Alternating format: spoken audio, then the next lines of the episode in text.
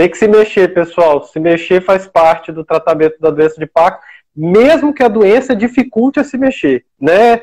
Que, que existe muito isso. Mas como, doutor Diego, eu vou fazer exercício, eu estou todo travado, passo o dia todo travado. Essa é uma orientação que eu sempre dou, Eric, é o seguinte. Pessoal, tudo aquilo que é mais importante na vida da gente, a gente faz de manhã. Tudo aquilo que é o objetivo da gente, a gente faz logo depois que acordar. Então, o período da noite, geralmente o paciente com Parkinson consegue recuperar a dopamina que ele produz, e a maioria deles acorda melhor de manhã. Quando ele toma o remédio, o estômago está vazio, ele absorve melhor o remédio, então é o período que ele fica mais destravado. Por esse motivo, o que, você vai fazer? Você vai fazer sua atividade física pela manhã. Tá certo? Esse é o momento de você pegar. Se você faz, por exemplo, igual a gente colocou, né, Érica? Às vezes, algumas cidades, dificuldade de profissionais especializados. Se você consegue pelo menos fazer uma caminhada, pessoal, é melhor do que você não fazer nada. Tá certo? Você, você se movimentar é fundamental para você. Então faça de manhã, porque quando chegar à tarde, o dia já passou, já deu preguiça, tá frio, você não comeu, é perigoso. Então, tudo aquilo que a gente faz, a gente tenta trazer de manhã. Se você é mais organizado, consegue cumprir suas tarefas, cumprir suas metas, aí você pode preencher a sua tarde com as atividades de reabilitação.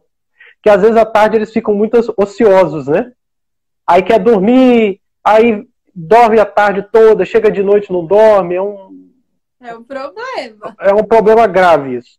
Mas assim, entre escolher, vamos resolver o problema fazendo a atividade pela manhã. A frequência da atividade. Pessoal, isso tem que ficar bem, bem claro. Uh, o aeróbico tem que ser no mínimo 150 minutos por semana. Então, o que, que é isso?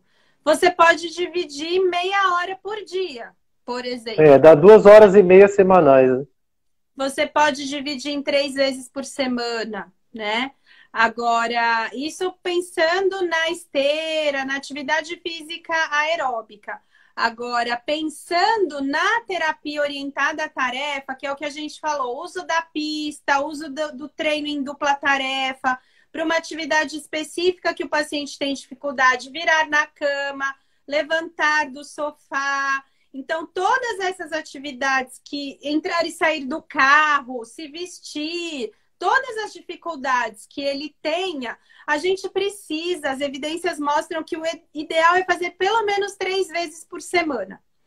Na associação, a gente consegue fazer isso porque tem muitas atividades, então a gente tem esse treino mais vezes por semana. Mas a gente sabe que não é a realidade do Brasil.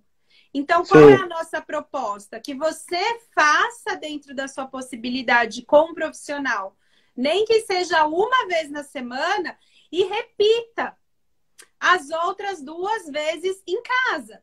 Então, peça para ele orientar você o que ele tem, o que você tem que fazer e repita pelo menos mais duas vezes na semana. Então, aquilo tudo que você aprendeu com seu fisioterapeuta, o passo grande, como você vai rolar, como você vai levantar, precisa ser repetido pelo menos três vezes por semana.